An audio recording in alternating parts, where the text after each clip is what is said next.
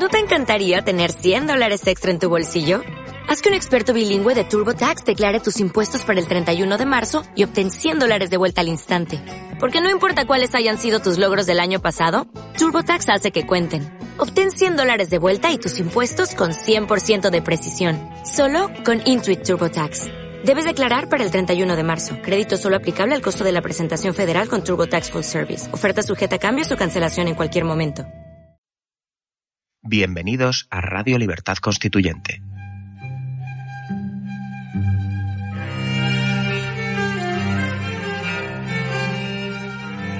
Están escuchando Radio Libertad Constituyente con don Antonio García Trevijano.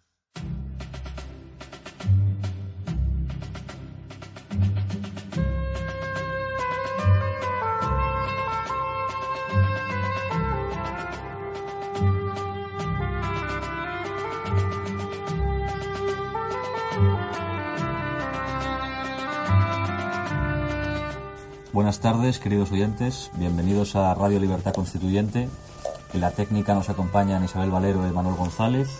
Eh, yo soy Víctor Lobo y están con nosotros hoy Dalmacio Negro. Buenas tardes. Buenos días. ¿Qué tal? Y don Antonio García Trevijano, como siempre. Bien, hoy voy a enfocar el tema de la radio. Antes lo he consultado con Dalmacio y le ha parecido bien. Mm, En lugar de comentando una noticia, poniendo en relación mm, dos noticias de partidos españoles diferentes. Por un lado, en el mismo día de hoy se publica la separación radical de Aznar respecto de Rajoy. ¿Qué significación puede tener esta separación respecto al Partido Popular y respecto a los votantes de la derecha y el centro derecha? Bueno, ya no me gusta la palabra centro, yo diría de la extrema derecha y la derecha española. ¿Qué, tiene eso? Oh, ¿Qué importancia puede tener? Segundo, a la vez que se produce la separación radical de Aznar y de, y de Rajoy, también se produce la, otra separación ya claramente que venía esbozada, pero ahora sí que se produce en el partido Podemos, entre Iglesias y Errejón. Si unimos a esto que el Partido Socialista Español no existe, está destruido, está sin dirección, pues ¿qué es lo que- y Izquierda Unida tampoco, ¿qué es lo que queda de partidos del ámbito territorial? No hay, no hay ninguno que se sepa exactamente qué está haciendo, qué es y qué dirección tiene. Luego solo quedan los partidos catalanistas o vascos, y los catalanistas o los regionalistas o los separatistas. La noticia entonces, no, mejor dicho, el comentario lo vamos a enfocar eh, viendo por qué razón a estas alturas se produce esa crisis tan grande en los partidos que teóricamente tendrían que representar a la derecha y los partidos que teóricamente tendrían que representar a la izquierda. Porque yo simplifico, no hay más que derecha e izquierda, lo otro es una manera de gobernar, eso es otra cosa. Bien, por eso le voy a dar pie a Víctor para que nos lea cómo presenta los dos periódicos que siempre de referencia tenemos, cómo presentan las dos noticias, la separación radical de Aznar y Rajoy y la de Errejón y Podemos. Vale, pues El Mundo presenta la noticia de Aznar a cuatro columnas en portada, diciendo Aznar rompe con Rajoy desencantado con su política. Mientras que el país lo deja en una columna ahí también en la portada diciendo Aznar culmina su alejamiento de Rajoy y deja la presidencia de honor del PP. De forma muy parecida, vamos. Y luego el tema de, de Podemos. eh, el mundo dice Iglesias amenaza con degradar a Errejón si le reta. Y el país le dedica una extensión parecida diciendo que Erre- Erre- Errejón da el paso y confrontará su proyecto con Iglesias. Si ayer lo dudaba en la entrevista, pues hoy ya está Bien. decidido. Pues estos dos, voy a comenzar eh, con el análisis parcial de lo que sucede en el PP. Y para ello, en el diario El Mundo, el- en la columna de Federico Jiménez Los Santos eh, está muy bien redactada y y muy bien visto el problema de la derecha en este sistema. Y, eh, y ahí se ven las virtudes y las carencias de Jiménez Los Santos. Como virtud tiene que es un hombre mucho más culto, más inteligente, no más inteligente, más culto sin duda, que todos los comentaristas habituales de la prensa, de este régimen de poder monárquico y de partidos estatales. Y su debilidad es que acepta como normal que la monarquía de Franco esté gobernando y que los partidos sean estatales. ahí está su vicio, su defecto, y por eso no llega a ser un gran pensador, porque no acepta una realidad como si fuera normal, cuando la anormalidad que él denuncia en los partidos no son más que meras consecuencias de la tremenda anormalidad con la monstruosidad del régimen español, que es un régimen de un estado de partido monárquico dictado por Franco. Bien. es que no solo, es, ¿Eh? eso es lo de menos. Esto es completamente estúpido. Es Pero es que esa estupidez la tiene él, en cambio inteligente y culto. No, no, no, yo no me refiero a... Ah. No, no, no, no, no es un estúpido, ni mucho menos. No. Yo lo aprecio. Ah, tú estabas hablando de ya del tema, ya de la división. de lo que llamas el régimen que existe es completamente estúpido. Este régimen sí, Se caracteriza desde el principio por la estupidez. Y no puede llegar más que a la estupidez. no hay que explicarlo siquiera, es la ley de Harlem. Sí. Que no hay que explicarlo por la maldad, sino por la estupidez. Sí, señor. Sí, yo creo que fue un error de una falta de inteligencia absoluta. Completa, de todos la, la no ruptura de Franco era la imbecilidad. Es decir, dejar que el sistema fuera. no solo, no solo la cuestión de ruptura o no ruptura. Es que ahí parte todo. Bueno. Es que eso es de idiota. Sí, es de idiotas, pero sobre todo la idiotez es la que ha dirigido el resto. Pero, pero parte de un morir. Porque a veces se pueden arreglar las cosas, pero es que ni eso. Pero es que es verdad, pero es que el origen, donde está la idiotez, en el dime, Dime qué presidente de los que ha habido del gobierno no sea estúpido, políticamente. Imposible. Es que es imposible. Que son todos estúpidos. Pero porque el origen es estúpido. ¿Cómo un franquista va de repente a hacerse demócrata? ¿Qué es esto? es una estupidez. Bueno, sí, lo que pasa es que demócrata de esto sí. No, pero como esto no es democracia, ah. vamos a ver entonces ahora ya. En comparación, Franco era mucho más demócrata. Voy a leerte el párrafo que yo que voy a, leer de Federico Jiménez Los Santos, que me parece inteligente y culto, referente a la separación de Fraga. Y es serio. De que es lo mismo que Fraga. Como periodista es de los pocos que hay serios. Eso es. ¿Se equivocará o no se equivocará? Eso es otra cosa. No, aquí acierta. Dice,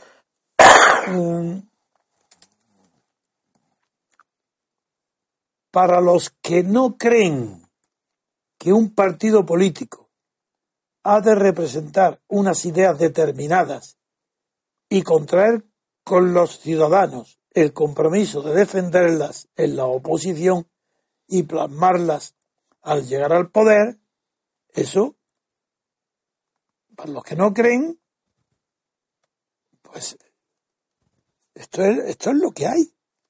Pero que en rigor, para los que no creen en la política, dice lo mismo, ya ahí se equivoca, no es los que no creen en la política. Yo tampoco creo en la política, yo soy ateo político. Eso es otra cuestión distinta, ahí se equivoca, porque no es, él no es un pensador. En, rigor, para los que no creen en la política, sea porque la ven, esto sí que es verdad, porque la ven, pero es que eso es política, verla así es política, sea porque la ven como un obstáculo en el camino hacia el poder absoluto como Podemos y los nacionalistas, sea porque la entienden como una variante delictiva del asociacionismo, a medio camino entre el sindicato de intereses y la mafia. Eso es lo que es la verdad. Así, pero claro, él no puede ver, porque al aceptar la...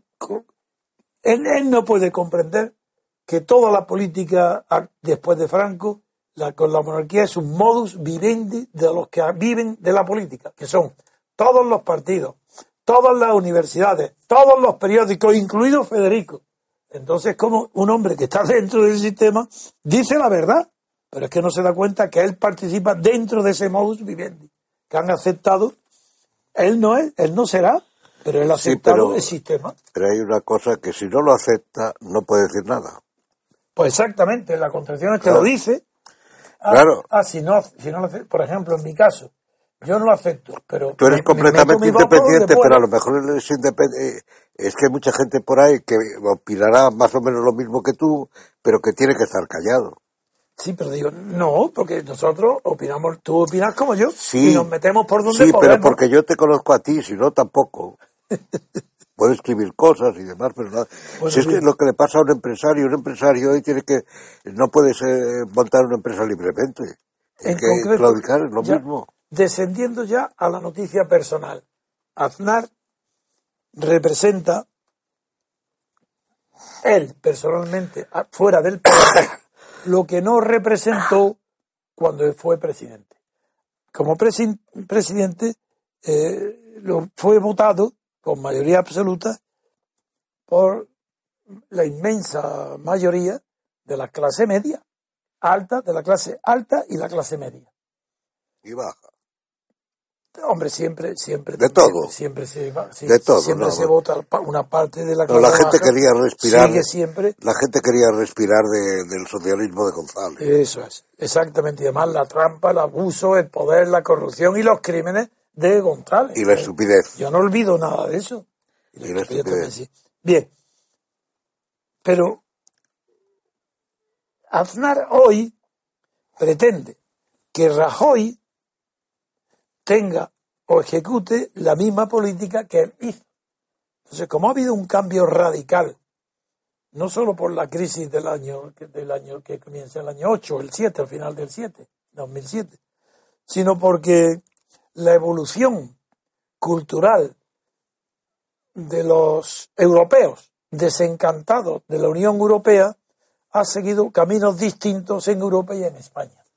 Y eso no lo ha percibido Aznar. No, ni lo percibirá. Ni lo va a percibir esa es Dalmacio. Entonces la separación con Rajoy era, pues, era inevitable. Mientras que Rajoy es un oportunista absoluto. No tiene la rigidez mental que tiene afortunadamente Aznar. No la tiene. Entonces se pliega a todo. ¿Y hasta qué se llega a plegarse Aznar? Pues al separatismo. Pero si, eh, perdón, digo Aznar, siempre me confundo con los nombres. es- eh, Aznar también, que, que, que pactó no, con no, los no, catalanes. es que a eso iba. Digo, Es pero que hizo- a Aznar pero- fue un pacto que él creía que era coyuntural. Mientras que el pacto que está haciendo Rajoy con los separatismos catalanes es estructural. Porque él está ya admitiendo cosas que nunca admitió Aznar. Él ha admitido que si toda España votara un referéndum la separación de Cataluña era aceptable y legítimo. Eso Aznar nunca lo admitió. Es decir, hay una diferencia de principios muy grande. Es decir, que Aznar creía en la unidad de España que no dependía del voto ni del régimen. En cambio, Rajoy cree que la unidad de España depende de lo que se vote, siempre que lo voten los españoles.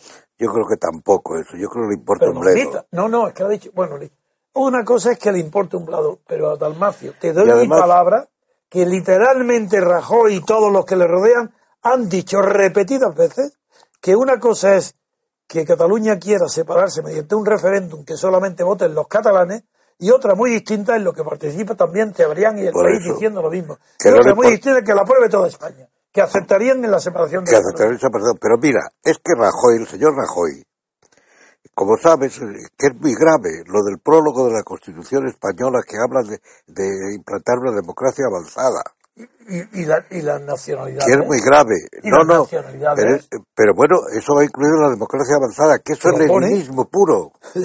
Y el señor, es que el señor Rajoy, hace poco, no me acuerdo dónde, tengo el dato en casa, pero ha dicho que hay, que estamos en una, que somos una democracia avanzada, debe saber lo que significa No y que hay que seguir. pues, me extraña a mí porque algo habrá leído. Lucas, inculto, Lucas. Verdú lo explicaba muy claramente Sí, en un Lucas artículo que hay por ahí. Luque Verdú sí lo sabía. Lo explicaba que era para no decir lucha de clases. Es una palabra comunista, sí. En vez de lucha de clases, democracia avanzada. Y, y yo creo que lo sabe perfectamente. y es una elipsis inventada por el Partido Comunista a partir del año 27. Si yo conozco todo ese tema. Bueno, Y sé pues, cómo empezó. el- pues, eh, bueno, pero él, yo creo que la explicación de la política de Rajoy puede ser eso. Sí, Que se destruya la nación, que se destruya todo y él seguir viviendo. seguir registrando la instrucción. Sí, de- no, porque no está ni en el registro. Ojalá estuviera allí. Bueno, pero quizás lo único que le interesa registrar. Ahora dice, el portazo de Aznar, dice en el editorial del Mundo, para, para, antes de pasar al país, certifica la brecha ideológica en el PP. Mm, Sí, no es, eh, pero, pero es que yo creo que el PP de Aznar tiene muy poco que ver con el PP de hoy. Porque de 100 personas que hablen del PP hoy, no hay uno solo que defienda a Aznar. Todos dan la razón. El- lo más que se han atrevido ha sido Montoro y diciendo que le extraña que no saben por qué ha dicho esto, porque no lo han criticado. Los demás están todos de acuerdo con Rajoy, diciendo que, bueno, muy bien. Porque comen de él. Pues, pues es que eso es lo que le- yo he destacado de eh, Federico Jiménez Los Santos, la frase en la que dice Montoro- exactamente, la donde dice que lo, porque una variante delictiva del asociacionismo, lo- los que están dentro de esto, a medio camino entre el sindicato de intereses y la mafia. Pues es que una mafia es el PP actual y una mafia es el PSOE actual y mafia son los nacionalistas. Todo lo que hay en son lo que dice Federico Jiménez Santos es verdad.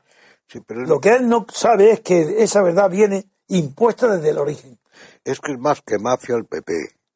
El PP es claramente, aparte que tenga el aspecto mafioso, no. Es ya un, por los hechos, yo me repito los hechos, A es un partido totalitario. Mucho más que los otros. Bueno, hay, a propósito de eso, sí, bueno, viene muy bien a cuento lo que acaba de decir, porque mm, yo he leído la noticia hoy de que el PP ha introducido un cambio para la elección de presidente. Y el cambio es que hay dos votaciones. Una, en primer lugar, tiene 800.000 militantes. Y eh, de Es mentira, dicen que es mentira. Que no hay 800.000 pues medio millón tendrá. Bien. de Pero bien. tontos y. Bien, Bueno, pero hay, el procedimiento es doble. Por un lado, votación directa de los militantes, la primera. Y luego, mediante candidatos que se presentan con unas, unos avales, 100 avales, nada. Y luego los elegidos pasan a ser reelegidos por un colegio, por unos pocos compromisarios. Todo imitando a Estados Unidos, a ver que no tiene nada que ver. Para que No, no, Estados Unidos. A mí me suena más al presidio soviético. no, por eso he dicho que Estados Unidos no tiene nada que ver. Claro.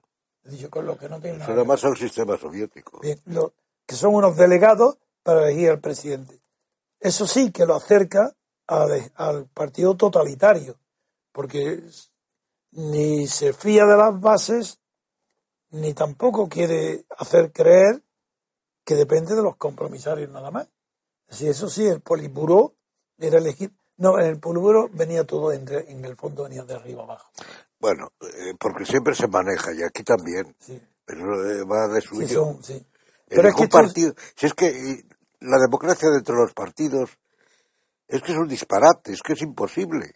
No puede Eso- haber partido. Eso defiendo yo desde mi primer libro que publiqué, La Alternativa, la Democrática. Es que no puede. Dice, un partido Es que no, no tiene, puede ser. un partido no puede- la dirección de un partido no puede ser democrática. Si es que no hace falta haber leído a Mitchell ni Pero nada. yo, pero como sabe, mi obsesión obvio. con Mitchell, que te desde el Ya. principio lo hablamos, sin embargo, Mitchell advierte bien una cosa, y es que en la ley de hierro, que él le llama, solamente vale en los partidos de masas. Otra cosa distinta es que en la iglesia y en la cultura y en otros sitios también se produzca una especie que ya no es ley de Mitchell, una especie de jerarquía o aparato burocrático jerárquico que dirige el cuerpo entero. Pero eso es distinto, porque si, si, ¿qué más si esos no, no tienen el poder ni buscan el poder, son fenómenos culturales eh, o religiosos, Sí, pero eso es distinto. es distinto. Entonces no podemos aplicar literalmente. en vez de, es que sería la diferencia entre oligarquía y élite. Eh, Absoluta. Mira, por ejemplo, te lo digo porque entre nosotros, no- los, los trolls que nos atacan tanto y nos, nos acusan de que somos eh, también. eh, como- Oligarquía. o- Sí, como no, que la ley de Mitchell dice, pero ¿cómo? Que todo lo decido yo y el aparato y todo lo demás. Y digo, serán imbéciles, Pero si esto es una asociación cultural, es como si fuera una investigación científica. Naturalmente, que el Consejo Nacional de Investigación Científica serán unos por otros designados a dedo, y eso era falso. ¿Eso qué tiene que ver? Pero el investigador, la comunidad de científicos, no puede estar regida por normas democráticas. Eso es ridículo y absurdo. Eso es que es de un complejo de izquierda absurdo. Nada, porque naturalmente que yo presumo de que nosotros no nos regimos por la democracia interna, que es ridículo. Es más, la democracia interna importa muy poco a nadie, ni a los partidos tampoco. ¿Qué importa que un partido sea democrático interno, que es imposible? Si lo único que importa es su conducta externa. Si lo que nos importa de un partido es que hacia afuera se comporte como un demócrata. Pero lo que pasa en su vida Bueno, como un demócrata, lo, lo, que le importa a la gente de un partido es el éxito del partido. Si no se apunta. Que luego además la gente sea democrática y quiera que el éxito sea democrático es otra cosa. Es ridículo. Pero que lo que le importa a la gente que se apunta a un partido, el que se apunta al Real Madrid, no quiere que, sea democrático. Es el éxito, no, lo que, lo que le importa es el éxito del Real Madrid. Sí, pero no le van a decir que el Real Madrid tiene que ser democrático. Eso no se le ocurre no, a nadie. No, se le ocurre a nadie. Para nosotros nos dicen, a mí me dicen que, que no somos democráticos, que hay una oligarquía aquí, y la oligarquía que hay que investigar bueno, pero la es que política. la gente, esos son matices que para mucha gente son difíciles de entender. No, en la asamblea tú estabas delante, Sí, un asamblea. loco Sí, dijo bueno, pero ese, que de dónde sacaba el dinero pero es que tú has la dicho, junta directiva. pero es que tú has dicho la palabra. Eso es una excepción que no tiene que ver. Sí, pero, pero era farmacéutico y su mujer era doctora en medicina. Ya, bueno, Y no tiene que ver, pero Y la está mujer, dando el latazo ahora. la mujer tiene que apoyar al marido, si es que es lógico también. Sí, pero es que ahora y le... que a lo mejor el marido a mí me da la No, es impresión. que tiene gracia esto. ¿Hasta dónde ha llegado? Él ha pagado por entrar Sí. en la asamblea, como todo el mundo, 40 y 40, 80 euros. Pues reclama que puesto que lo hemos expulsado y ellos se dan de baja, pero que le reclama que le devolvamos 80 euros. Digo, pero vamos a ver, usted va a ha una pagado película, 40, ¿eh? ha pagado 40 y quiere 80. No, ha pagado ella y su mujer. Ay, él y su Han pagado 80. Entonces, Pero ¿y por qué? quiere No, que le devolvamos el dinero. Eso, eso te demuestra lo que has dicho, que eso Está loco. claro. Bueno, pero bueno, es como se va a una película, no te gusta y vas luego a decir, oiga, que no me gusta la película. Ya, pero si sí. la has visto entera. Pero es que uno que está un poco fuera, eh, no, no, Pues no, no, no, no vale el ejemplo. Y la mujer es doctora, no, no, no. Es que, bueno, La él- mujer él- apoya él- al marido. No, en realidad, Si está enfermo, con más en razón. realidad es un complejo de inferioridad que se traducen así. Bueno, esto en cuanto a... Pero para ver el paralelismo tan grande que hay, vamos a pasar a ver qué pasa en la izquierda. A ver, ¿por qué? ¿Qué sucede en la izquierda con el problema de Rejón? Venga, pues, Que se divorcian también. Ya verás, ya verás. Mira, lo voy a decir, pero no es ironía. En cierta manera es una consecuencia de la ley de divorcio express de, de Zapatero, todo eso. El divorcio express. No, no, no lo digo No, irónicamente. no, a ver, venga, venga, dímelo. No, no, es que eh, Zapatero Sí, ha precipitado la crisis del sistema. sí, con el diálogo de civilizaciones. Y entonces todos estos andan a tatón, como dicen los franceses, a ver qué pescan y cómo se En mantienen. Río Revuelto. Claro, no, a, ver cómo se mantienen. Y entonces es la crisis del sistema, yo digo el divorcio express, que es una consecuencia de la ley del divorcio express de Zapatero. Va- vamos a ver la noticia, Dalmacio. A ver, ¿Qué pasa en Que por cierto, eh, un paréntesis, por cierto, en Francia ya se empieza a pedir res- eh, eh, gente y seria responsabilidad política, responsabilidad judicial a los políticos por los impuestos, por la destrucción de la moral, por lo cual hay que tener cuidado con eso. Ah, yo no sabía eso. ¿Dónde? Lo he visto en una revista ¿Que francesa. han acudido a algún tribunal? No, no, no, no, públicamente, que porque- están ah, pidiendo ya pidiendo la un, responsabilidad. un movimiento exigiendo Bueno, pues, es- es responsabilidades. pero es el colmo. Si lo de Christine Lagarde es un escándalo. Ya, ya, ya. Tú conoces el caso, ¿no? Sí, sí, sí, sí, sí, sí. sí No, no, que, que eso es el colmo. Sí, que no dimite. Pero es que no dimite nadie, No, hombre. la han condenado. La han diciendo, por negligencia suya, Y no dimite. Eh, perdió 480 millones de euros el contribuyente francés.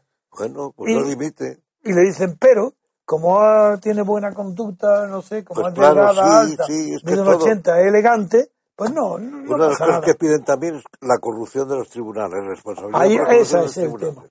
es que No, no haya es tribunal que a lo que yo me refiero, que eso es en cierta manera una noticia, es que la gente, eh, que eso indica más que un, eh, no sé, Sí. un mero protesta, indica que se está preparando alguna cosa. No quiere decir que nadie la prepare conscientemente, yo lo que sé es que se está preparando Sí, un ambiente de derrumbe. sino que hay un ambiente de derrumbe que De puede derrumbe. ser revolucionario, hablando claro. Un El ambiente, ambiente. revolucionario. El clima, pero no hay agentes revolucionarios. Veremos. Saldrán, pero lo que hay, ojalá salgan. Por eso Si lo cuento que hay eso. un ambiente de destrucción, de en España no, en de no España, creer en nada. En España nadie pedirá nada. No, cuentas. nada, no. Que había que pedir cuentas pues a todo el mundo. a todo, desde la muerte de Franco, pedir cuenta a todo sí, el mundo, menos a. Franco, que ganó una guerra civil y fue un dictador fuerte. Hizo lo Y que yo creí- competí contra él y digo, ¿qué responsabilidad hay ninguna? Un dictador que estuvo hizo lo que que creía mejor para que para que para que le sucedieran. Claro. Que Bien. se equivocó, bueno, eso es otra Pues cosa. vamos a ver ahora si Víctor nos dice qué pasa en Podemos. A ver, Pues pasa que Rejón se lanza y da el paso para confrontar su candidatura con la de Pablo Iglesias. Mm, Pablo Iglesias ya avisó que dice que dimitirá en caso de que pierda el Congreso de Vista Alegre. pero hay una novedad, Y- y es la que has dicho antes. No la de que pierda, la de que lo degradará. sí. No, no, no, lo nuevo es lo de, de- de que dice degradará, que no es una palabra empleada por Bueno, él. aquí no lo dice en el titular ni en la noticia, la estaba leyendo, eso lo dice en el mundo. Aquí la del país no dice que lo va a degradar. Dice Pablo Iglesias que no es Pero compatible el con mundo, su- tú lo has mismo lo has tenido ahora, Es que es cierto, en cierta manera es lo que hablamos antes, degradar, lo degradará. Es que un partido tiene que funcionar como una organización militar, en cierta aquí, aquí, manera. aquí. Mira, ten, A ver, ¿qué dice aquí la degradación? aquí.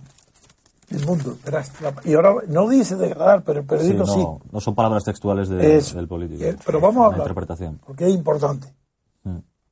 No, dice que es incompatible con el cargo de, que tiene Rejón el, el estar en contra de Pero dice degradar, Y ¿no? aquí dice degradar. Amenaza es. con degradar a Rejón. Bien, el tema es el siguiente. Felipe González dimite cuando pretende abandonar el, el marxismo y tenía razón él porque el marxismo estaba ya abandonado mucho antes de que él hablara de ese tema.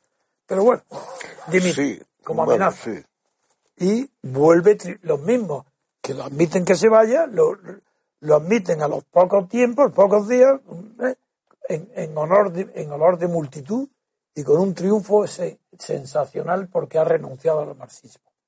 Hoy, en Podemos, hay un líder indiscutible e indiscutido, que es Iglesia. Y, Bueno, y Errejón no discute el liderazgo de Iglesia. Dice que él lo acepta completamente. ¿Qué el- ¿Por qué el conflicto es tan grave que Iglesia se ve obligado a amenazar con que dimite si triunfa la tesis de Rejón? La tesis de Rejón, para entendernos bien, y sabéis cómo simplifico, pero siempre de acuerdo con la realidad, sin exagerar nada, la tesis es, Errejón quiere un partido que sea votado por las clases tradicionalmente votantes del Partido Comunista, de Izquierda Unida y de las clases bajas y además de esa clase social que podemos llamar pobre por las clases medias e incluso por las clases ricas. Y a eso le llama táctica o estrategia transversal, Que le vote todo el mundo. Que vote todo el mundo, sí, el partido de todo el mundo. Claro, es lo que quiere todo partido, que le vote a todo el mundo. Pues eso es lo que dice Rejón. Iglesias dice no, sobre todo desde que se unió con Garzón, procedente de Izquierda Unida, eh, dice no, no, somos partidos de clase. Aunque no se llame casta, es de clase sí, y de, de la clase pobre, de la clase débil, de la clase explotada. Y la única originalidad que en lugar de llamarle proletariado, le llama gente, que el de es la gente. Mientras que Rejón quiere, no es la gente, aunque utilice los mismos términos, es la sociedad entera. Ese conflicto es un conflicto artificial. Es- No, Porque es yo- la propaganda. perdona, no, no es un conflicto artificial. Es un conflicto entre dos tontos. que toman a los demás por tontos y, que y al que le siguen, sin embargo, muchísimos tontos. Bueno, La bien, estupidez domina todo el sistema. bueno, son millones, pero bueno, yo voy al análisis. Sí, es cierto que no es inteligente, pero bueno, siguen a la clau, siguen. Que a lo mejor algunos de ellos no están tontos, están haciendo un juego. El juego que le dicen que haga. el- El juego que le dicen que haga. no, el más perspicaz es Monedero, que está al servicio de Venezuela, pagado por Venezuela, y está apoyando indiscutiblemente a Iglesias y condenando a Rejón. Pero a lo que voy yo es que el paralelismo entre la crisis de, entre Rejón Iglesias y Aznar Rajoy tiene paralelos y tiene diferencias. El paralelismo es claro. Es la crisis dentro de la derecha y dentro de la izquierda. ¿Por qué? Porque en España no hay nada que sea serio. No hay nada, ni Podemos es de izquierda. Si aquí no hay más que ambiciones y luchas de poder y colocación y dinero.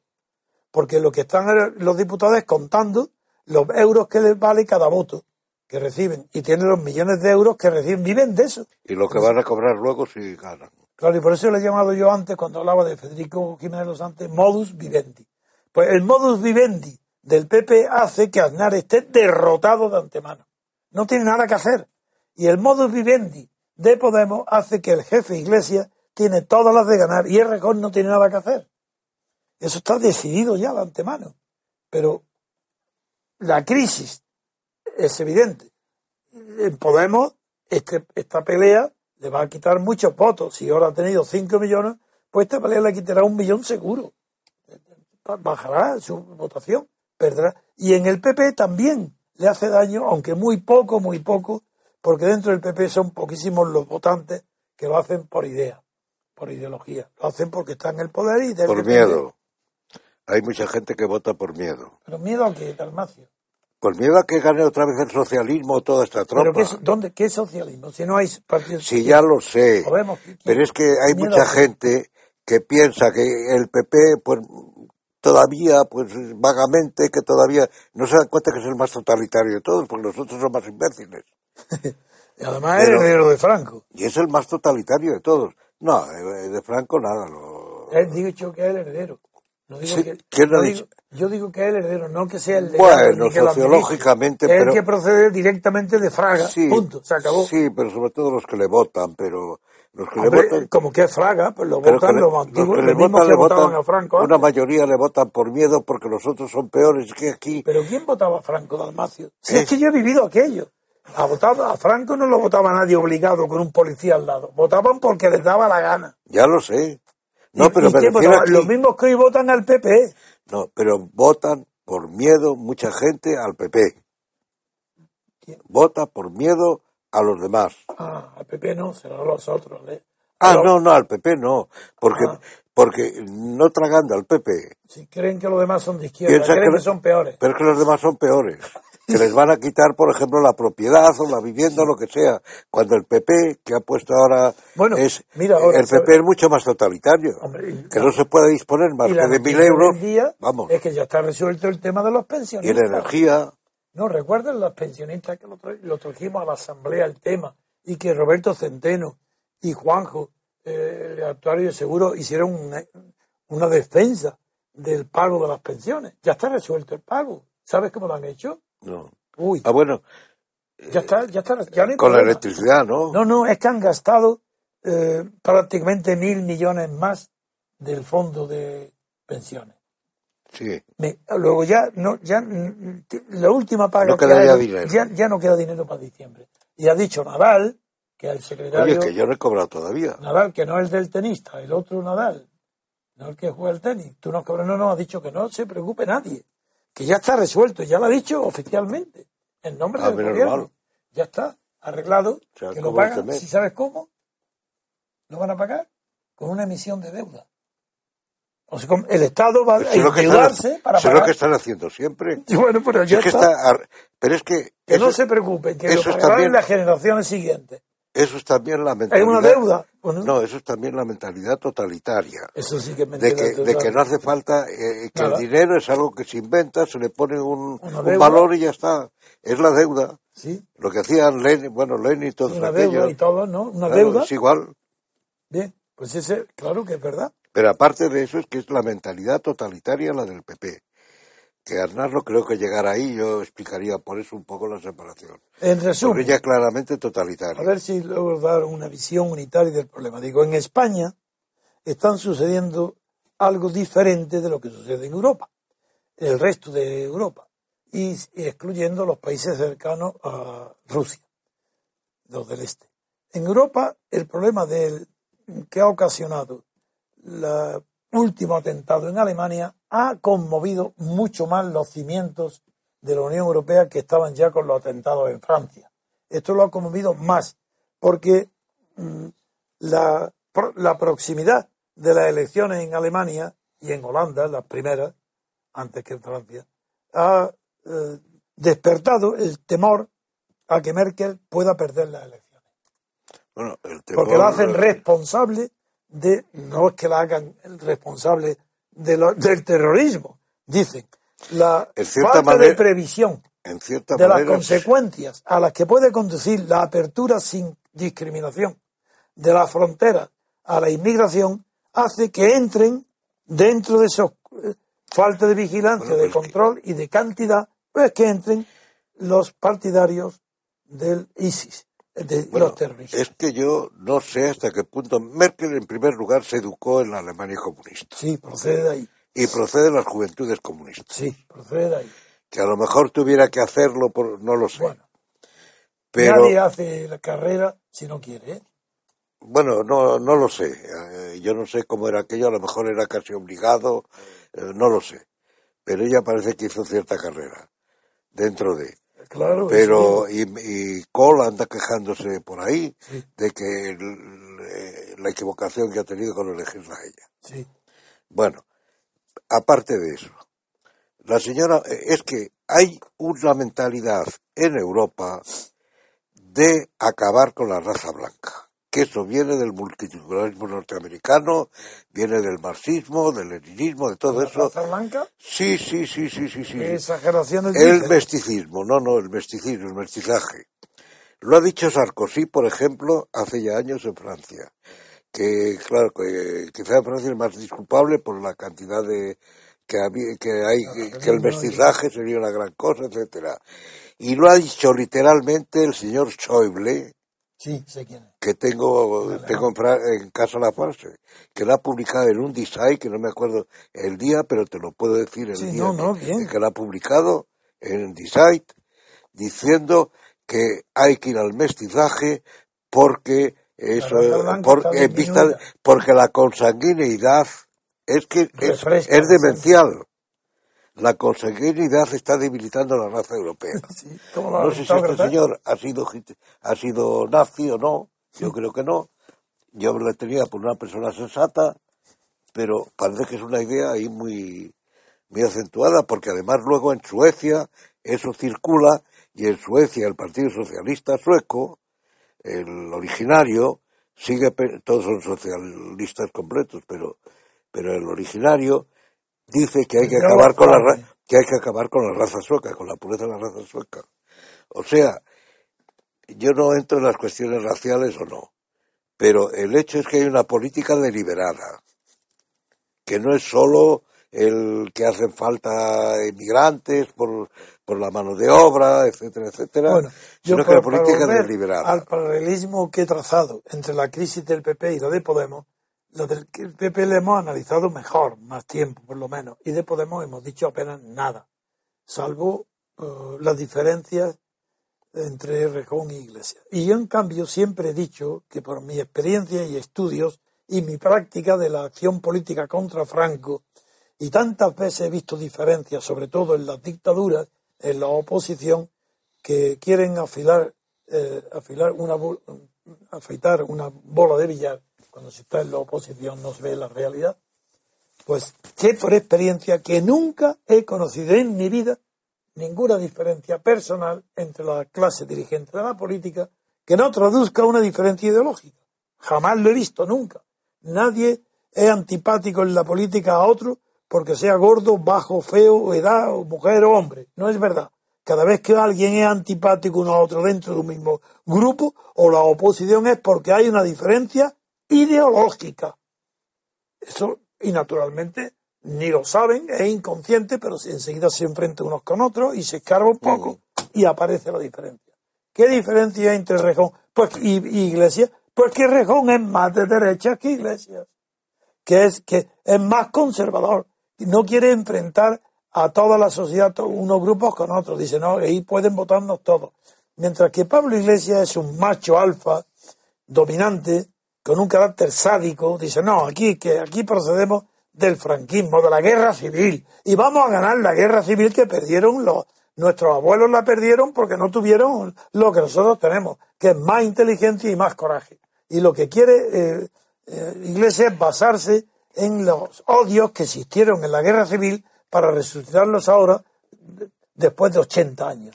Y, esa, y en esa locura va ganando la partida Pablo Iglesias. ¿Por qué? Porque en España está frustrada.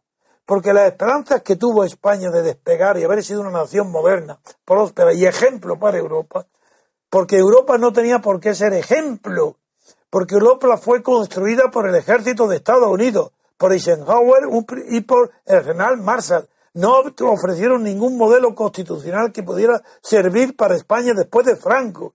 Y al limitar a Italia, España a la muerte de Franco, y en parte la autonomía al federalismo alemán, han metido la pata, han hecho lo que tú has dicho antes, una estupidez. No tiene sentido. Se coge la constitución y es la más imbécil que puede haberse hecho nunca nadie. No han conseguido nada. Eso es exacto, es imbécil. Y la quieren rectificar, la que andan diciendo que la quieren rectificar, gente todavía más imbécil que los anteriores. A eso voy ahora. Entonces, la crisis es tan grande que Rajoy ya acepta, ha aceptado ya modificar la Constitución. La que le ha dado la vida y el poder él la quiere modificar. Y Podemos y el Rejón están de acuerdo en modificar la Constitución. Y el PSOE quiere modificar la Constitución. Es decir, todos aquellos que deben su modus vivendi, su dinero, su conocimiento público, su fama y su nombre a la Constitución, quieren ahora no destruirla, quieren modificarla, quieren cada uno tirando de un lado para otro y, la, y lo que sale de todo ahí es la ruptura de la Constitución, que es lo que yo deseo, si es que eso es lo que quiero que se produzca. Pero estos tíos son tan idiotas que lo están consiguiendo. Sí, pero es que los idiotas muchas veces inconscientemente aciertan. ¿En qué aciertan esto con la Constitución? Pues a lo mejor han oído por ahí o a lo mejor han llegado a la conclusión, en vista de que nadie... Salvador de Madariaga decía que en España las constituciones se hacen para violarlas. Sin duda. Y aludiendo a la historia constitucional. Pero es que... Porque eh, no son constituciones, una carta otorgada. Si es que no es constitución. Esta, eh, y que no vea eso es que no tiene ni idea de política. Todas prácticamente, todas las que ha habido en España eran cartas otorgadas. Lo que pasa es que está legalmente es carta otorgada, no materialmente. Esto es legalmente otorgado y Legal, es, formal y legalmente carta otorgada. pero aparte de eso, es que han debido oír, a lo mejor en algún sitio, lo que decía Lasalle, sí.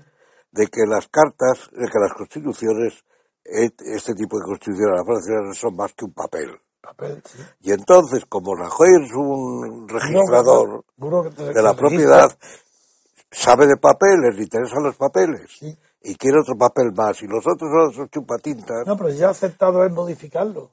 pues que lo modifique, bueno, que una anotación más como en el registro. A él que le importa. Bueno. Y además piensa que es un papel más.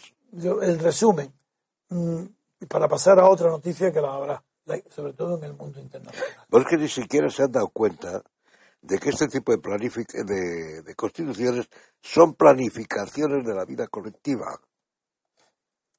Sí, sí. Ni siquiera se han dado cuenta de eso.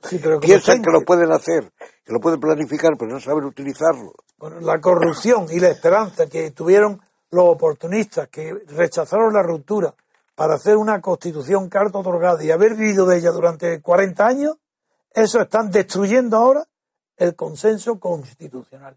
Lo están destruyendo. Y yo estoy encantado que lo destruyan. Porque los tontos, los tontos son idiotas. siguen haciendo tonterías, tonterías. están destruyendo lo que les ha permitido a ellos vivir durante 40 años. Finalmente no se dan cuenta y pumba, mete la pata. Sí. Y por tanto, nos están haciendo el trabajo sucio, lo están haciendo ellos. Pues maravilloso. Bien, mm, vamos a hacer un pequeño descanso y vamos a pasar una noticia a otro tipo de noticia. Venga, pues una pausa y volvemos ahora. Sí. Si conoces a don Antonio García Trevijano y escuchas nuestra radio frecuentemente, es importante que te asocies al MCRC.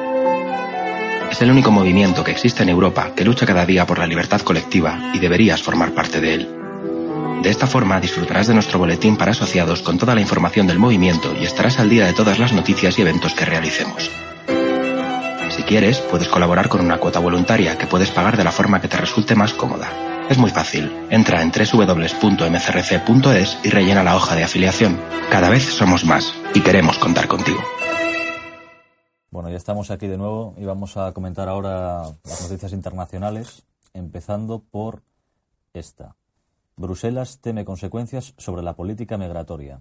Y dice, tiempos de incertidumbre radical, de desasosiego, de riesgos e inquietudes, los partidos ultraeuropeos se precipitaron ayer a reclamar más seguridad y menos inmigrantes tras el atentado de Berlín. Los hechos aún no están del todo claros, pero su impacto sobre la agenda política ya resulta visible. Bruselas teme un endurecimiento de la política migratoria y de asilo de refugiados, y sobre todo sospecha que el ataque se dejará sentir sobre la intensa agenda política de 2017, con citas electorales en Holanda, Francia y Alemania. Muy bien. A mí lo que me, lo que me ha llamado la atención es que ya hay partidos ultraeuropeos. Todo es ultra. Ultraderecha, ultraeuropeos. Eh, Lo he leído ahí. Sí. Partidos ultraeuropeos. O sea que se quieren ir de Europa. No, ultra. No, Ultra es más allá. europeo. No Sí, es pero ultra, ultra- Más allá, Europa. Por Lo eso es más allá. Pero digo, propia ¿A Europa. dónde quieren ir? ¿A Siberia? No, subir a Europa, subirla más allá. Ultraeuropeos. Bien, bien vamos a empezar a Si lo situar. están hundiendo. Si yo quiero situar el problema europeo, yo creo que en sus justos términos. Porque como la política, como sabéis siempre, hay que enfocarla desde el punto de vista del poder, porque es una relación de poder. ¿Por qué razón los emigrantes, los migrantes, que me llaman, los que vienen a Europa desde África o desde Asia Menor, desde la Siria, ¿por qué razón en Bruselas la noticia que lee es temor a que haya consecuencias sobre eso, que vengan menos o que no vengan. ¿Por qué? Aquí lo que disimula es que acaso la política del poder la están definiendo los migrantes de ninguna manera. ¿Qué es lo que se esconde detrás de esto? Que no quieren reconocer que ha habido una batalla militar profunda, de largas consecuencias, que, que está siendo ganada por Rusia, Irán y Siria. ¿Contra quién? Contra Estados Unidos, contra Obama. Ahora viene una administración nueva, Donald Trump. Sabéis que yo la he apoyado, pero es que una de las razones del apoyo es el fracaso de Obama en política internacional. Esto son consecuencias muy graves. ¿Sabes, que se derivan sabes de lo, que, lo que ha ocurrido? Que alguien pide ya el premio Nobel de la Guerra para Obama. Eso, No, no. Que lo pidan. Razonándolo además. Sí, Que se cree un premio Nobel de la Guerra. premio Nobel de la Guerra. de la Paz o que le cambien el nombre de... Pues figuraros la importancia que tiene. Y hoy hay un artículo, no tengo más remedio que destacarlo, en Mundo Cosas Raras, de un alto cargo en el gobierno de Nicaragua, supongo que con Ortega, sí, de un profesor que enseña aquí en España en la Autónoma, que se llama Augusto Zamora R. He leído el artículo con muchísima atención porque hacía mucho tiempo que en español yo no leía, en el idioma español, no leía ningún artículo tan bien escrito de una idea tan clara de estrategia militar y de dominio de las zonas mundiales. Y aunque sea simple, porque reduce lo complejo a lo simple, como debe ser todo intelectual, y aunque haya cierta exageración en la simpleza, no deja de ser una verdad su análisis. Y el análisis suyo es que el problema aquí de estrategia, el problema a largo plazo, de política a largo plazo, ha sido militar. Y lo que se esconde es que aquí hay una guerra. Y que de esa guerra y el terrorismo son epifenómenos de esa guerra. Y esos epifenómenos no pueden ser juzgados, como hace la Unión Europea, Bruselas, como si fueran autónomos.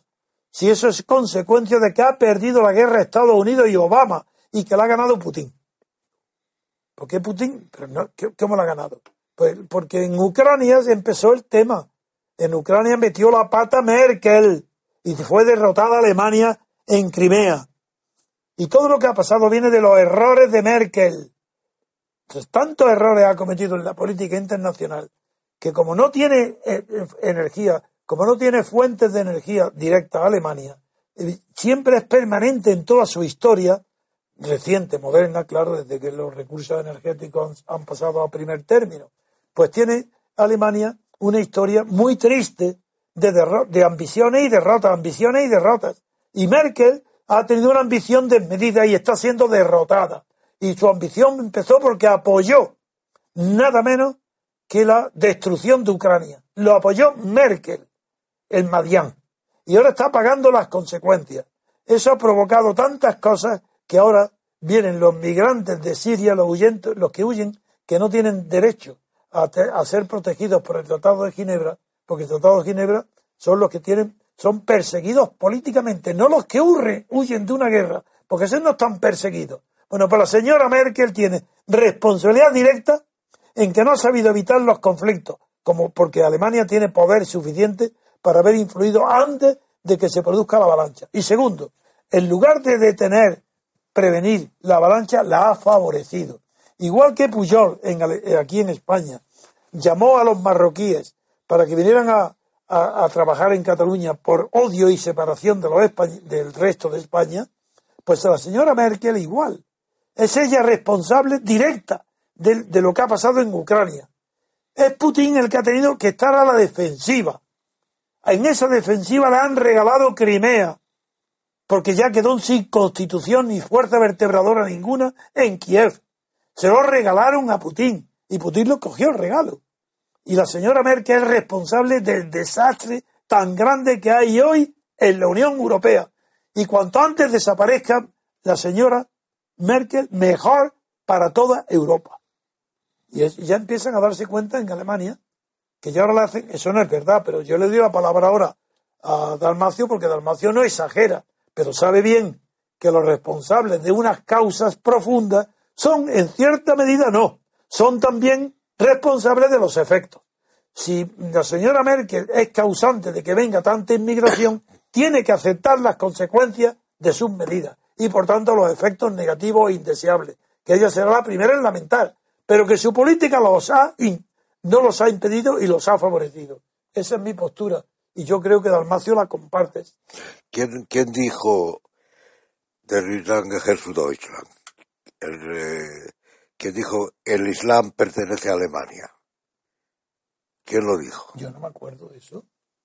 Lo dijo primero el presidente que tuvo que dimitir, porque se le imputaban, luego parece que no había nada. Ah, ahora, recientemente. Tuvo que, tuvo que dimitir el presidente Wolf. Es que te refería a algo antiguo. Del mismo partido que la señora Merkel. Y la señora Merkel ha repetido la misma frase, que el Islam forma parte, de, pertenece, literalmente pertenece, forma parte de Alemania.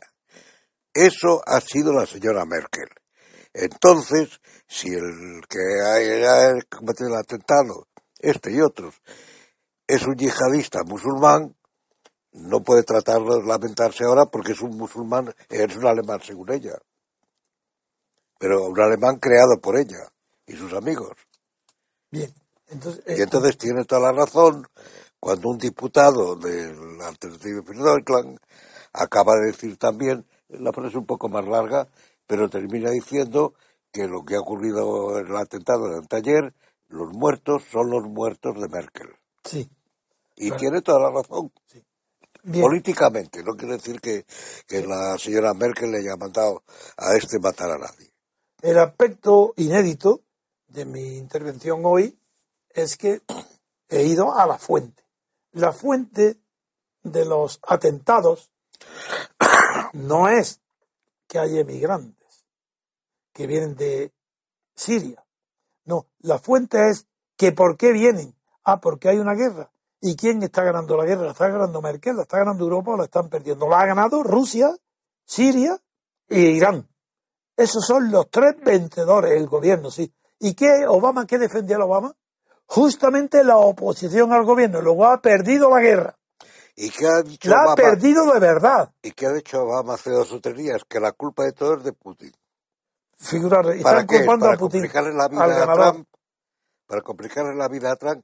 Lo, eh, habría que pedirle responsabilidades, ahora que se pide responsabilidades por al señor Obama. A los errores que es el responsable de los gobernantes. De los desastres de los últimos diez años. de los desastres, no de cosas que ocurren. Yo he dicho de Obama que, ha fracasado en su política exterior. Y ahora digo, para más simplificación de la idea, que Merkel, Merkel ha sido la responsable de la enemistad de Europa y de toda la prensa ha puesto a todos contra Putin. Merkel. Y lo puso con motivo de Ucrania. ¿Para qué? Para quitarle a Rusia el mercado ucraniano que tenía que renovarlo, el tratado de comercio con Ucrania. Se lo quiso quitar en sus propias narices Merkel, prometiendo a la Unión Europea que le daría a Ucrania tales ventajas que le convenía no renovar su tratado con Rusia. Y esa es la causante de todo lo que pasa hoy, que le ha dado la victoria a Putin y ha perdido Estados Unidos y ha perdido la OTAN. Y estas son palabras muy serias y la responsabilidad es muy grande para la crisis de Occidente, muy grande de parte de Obama y de Merkel. Por eso ha hecho muy bien y por eso yo apoyé el Brexit. Se han ido de este podredumbre de política que es la Unión Europea. Menos mal que el Reino Unido se ha oído. Y España no, porque no tienen ni idea. Seguirán apoyando en Bruselas. No, y porque no tienen más remedio. En España no se puede ir a España de la Unión Europea porque se hunde el sistema. Pero si no hay unión.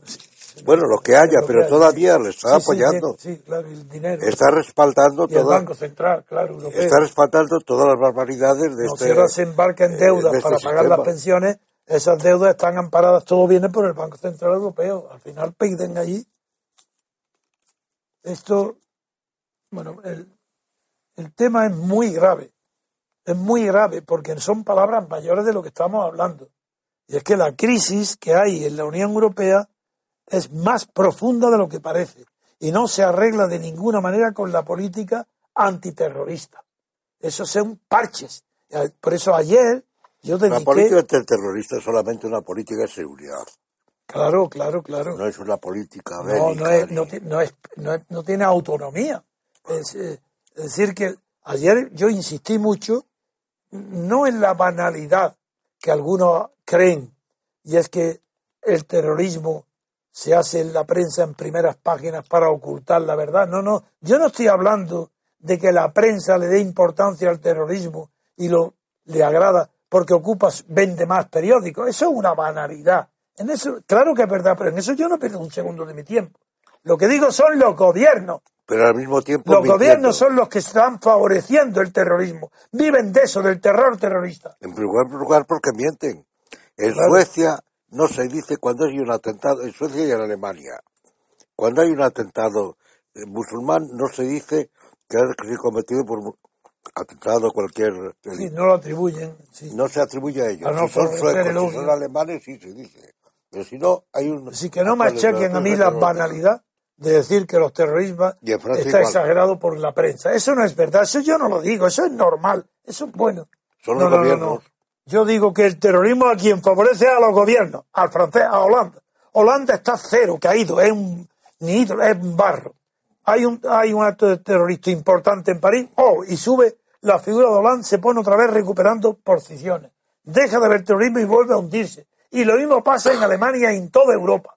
El terrorismo es lo que está utilizando la política para eh, elevarse cuando están caídos en la encuesta, dictando que política antiterrorista si no saben cómo combatirla. Reuniendo gabinetes de crisis. Eso es. es, que verdaderamente es, indignante, pero es la verdad. Yo no, no podemos, es, no se puede ocultar por más tiempo que Putin le ha ganado la batalla de 100 a 100 a Obama. 100% ha ganado la batalla Putin. No la tiene ganada toda para el futuro, eso de ninguna manera, está además China. Pero China se entenderá antes con Putin que con Donald Trump. Así que cuidado, que tampoco se puede jugar a la división antigua entre Rusia y China. Que tenía unas causas diferentes de los intereses puramente comerciales que hoy existen. Entonces hubo intereses ideológicos que justificaban ciertas separaciones e incluso enfrentamientos. Hoy esas causas ya no existen. Los intereses de China hoy es puramente económico y comercial. Y se ofende ante cualquiera que diga que son pretensiones ideológicas. No, no lo quiere ni admitir. Por eso el conflicto no será grave. Sí. No, no será grave el conflicto. Yo pienso igual que tú. Yo pienso que no será grave. No, será arreglos. China tiene demasiados habitantes como para convertir la ideología en un conflicto mundial. Eso es imposible. Son demasiados lo que tiene que perder. No, además le pasa un poco como a la URSS al final. Bueno, sí, como después de Gorbachev. Que la URSS al final también, pues... No, la URSS. Ah, la antes URSS. de Gorbachev. Sí, con que ya Gorbachev, eran palabras en la ONU y todo eso, pero en no. realidad ya había un entendimiento, no, sin un entendimiento había- y Por convergían, iban al mismo lugar. Por intereses comerciales con China más todavía, claro. El- yo no sé si tenemos que seguir más eh, otras noticias o, o tenemos tiempo. Vamos en cualquier caso a una pausa y vamos a ver. Si no hay noticias más, pues lo diremos, pero vamos a examinar a ver si encontramos otro motivo más de comentario. Vale, pues hacemos aquí la pausa entonces. Eso.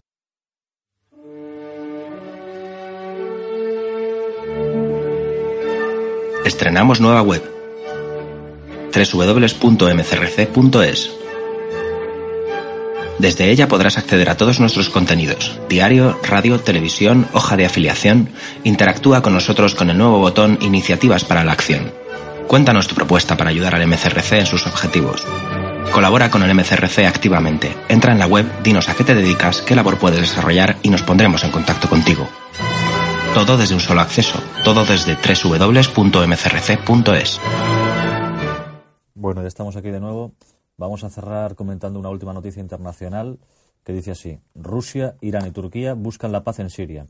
Los tres países son favorables a un alto el fuego amplio, pero sin contar con Estados Unidos. Bien, ahí se equivoca. La palabra sin contar con Estados Unidos. Eso yo creo que es una interpretación de la prensa y no de la realidad. Porque esta noticia viene a través de palabras pronunciadas por Sergei Lavrov, que es el inteligente ministro de Asuntos Exteriores de Putin. Ha habido una reunión en Moscú entre los representantes, los ministros de Asuntos Exteriores de Rusia, Irán y Turquía. Y el de Turquía nada menos que dos días después del asesinato del embajador de Rusia en, Ankara, en Turquía. Y es correcto, la información dada en el título, salvo que se quiera hacer esto a es- sin contar con Estados Unidos. Eso no es verdad.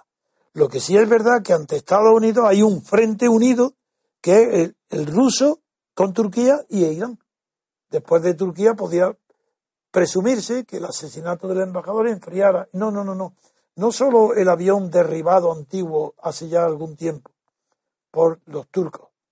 Y ahora el asesinato también de un embajador. No, eso no, eso es inferior a los intereses coincidentes, tanto políticos como económicos y energéticos, entre Rusia y Turquía.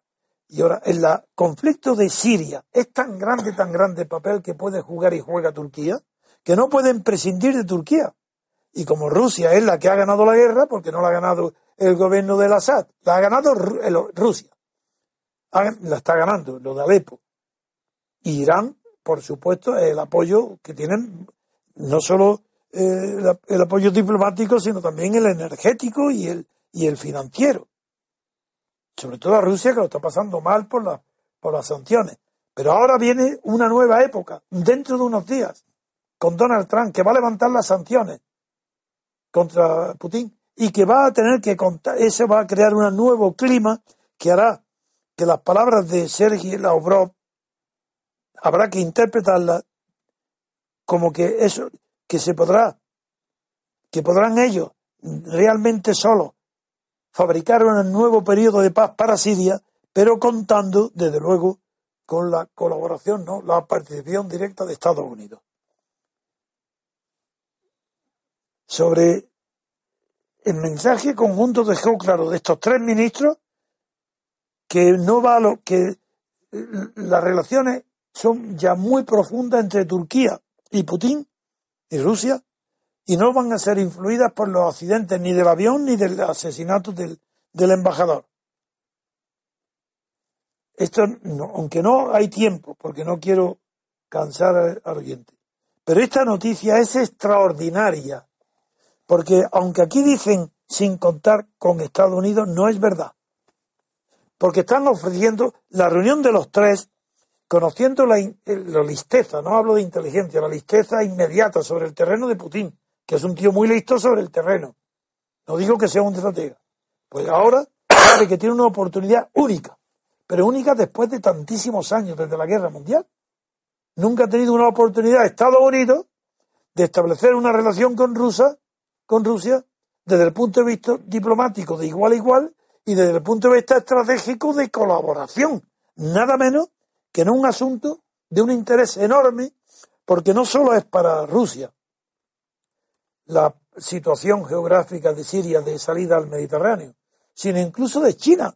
Si es que ahí tiene eh, China, al abrir la ruta de la seda de una nueva dimensión y con una inversión gigantesca, el gobierno chino está abriendo nuevos horizontes a Rusia, que lo está situando en el centro y no en un extremo de Europa, porque frente a Port Arthur figurará donde está eh, Rusia, en el centro, y ahí va a estar un cruce de comunicaciones con la ruta de la seda y el Mediterráneo y Siria, de que es capital lo que está sucediendo hoy ahí, porque se está definiendo la estrategia de futuro inmediato, pero ya.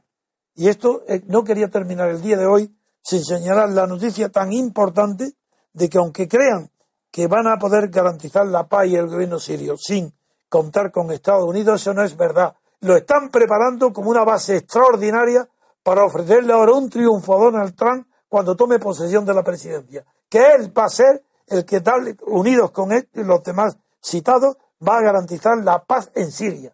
Y va a estar presente ahí, para que eso no sea un dominio ni de Rusia ni de China de, paso al Mediterráneo. Así que esto yo lo veo como una jugada muy inteligente de Putin y sobre todo que va a ser aprovechada al pie de la letra por Donald Trump. Y esto va a iniciar una nueva época y la, y la víctima aquí, la víctima se lo merece, es Bruselas, es Merkel, es la Unión Europea, que ni se entera, ni pincha, ni corta, ni sabe por qué le están viniendo las bofetadas por todos lados. Y le van a venir las bofetadas no solo ya de la inmigración, sino de toda la política internacional de, Bruselas que ha fracasado por completo porque no la tiene. Ha querido seguir a Obama, Obama se ha equivocado, viene Donald Trump y va a poner en evidencia el error y la Unión Europea queda fuera de juego. Siga agarrada a la OTAN, que siga. No, no, no. Con Trump, la jugada de Putin es que con Trump, Trump se va a desentender de Europa. Yo estaba hablando de Bruselas se va a desentender de Europa. Y como quienes están más cerca de Europa es Rusia, que es europea, quien va a mandar en Europa va a ser Rusia. A largo plazo no hay duda. No, en cuanto Trump se desentienda, porque además Trump tendrá que ocuparse más de China. Sí, sí. Vamos, del Pacífico. Y lo que va a ocurrir es que va a quedar eh, eh, Europa bajo el protectorado de Rusia. Muy bien. Pues nada más, señores. Eh, yo creo que el programa de hoy es interesante. Hemos abordado temas de importancia mundial. Solamente podemos insinuarlo, pero me ha permitido aclarar que no me refiero a que el terrorismo sea utilizado por la prensa, que eso no, eso no tiene importancia ninguna, eso es casi inevitable. Que está siendo el terrorismo utilizado por los, por los gobiernos de la UE para disimular el fracaso de la UE y de sus políticas que son los causantes lejanos, pero directos, lejanos pero directos del terrorismo. Y para atacar y para y para atacar a, Rusia gratuitamente. Hombre, eso fue el horror, ese de ahí viene todo. Si es que la, señora Merkel. La prensa de hoy en Internet, eh, yo como muy regularmente, pues le he visto desde el principio hoy. He estado repasando algunos están todos en contra de Putin como si tuviera eh, la culpa del atentado. De algo, Eso es una cosa inaudita. Y como si fuera el... le ponen además... El, y además periodistas que yo pensaba que eran... No, pero es la inercia de la Unión Soviética, que es facilísimo tocar ese tema. Está el público, está siempre dispuesto a creer lo que sea contra la Unión Soviética como si existiera todavía. Y Putin está siendo... pero a favor de Estados Unidos. Claro, claro. No, no, parece. Y a favor se está viendo en contra. Y a favor de la socialdemocracia. Eso, a favor de la socialdemocracia. Que a Rusia es que le tienen mucha hincha. Eh, yo, tú conocerás y yo conozco comunistas, comunistas y todo eso, tiene mucha hincha porque la consideran un traidor. A Putin y a todos estos. Traidor al comunismo. Claro. Muy bien. Inconscientemente, a ver, y al socialismo, claro. Pues nada, nos despedimos, Dalmacio, hasta mañana. Y gracias por la escucharnos con esa constancia, esa lealtad, y iremos insistiendo, cada vez profundizando más en lo que hoy hemos iniciado, que va a ser eh, el espectacular aterrizaje de la política norte de Estados Unidos a través de Donald Trump, el aterrizaje a través del conflicto de Siria que le están preparando el terreno Putin. Se lo está preparando ahí, en la reunión de ayer, con Irán y con Turquía. Así es. Pues hasta aquí el programa de hoy. Muchas gracias por escuchar Radio Libertad Constituyente.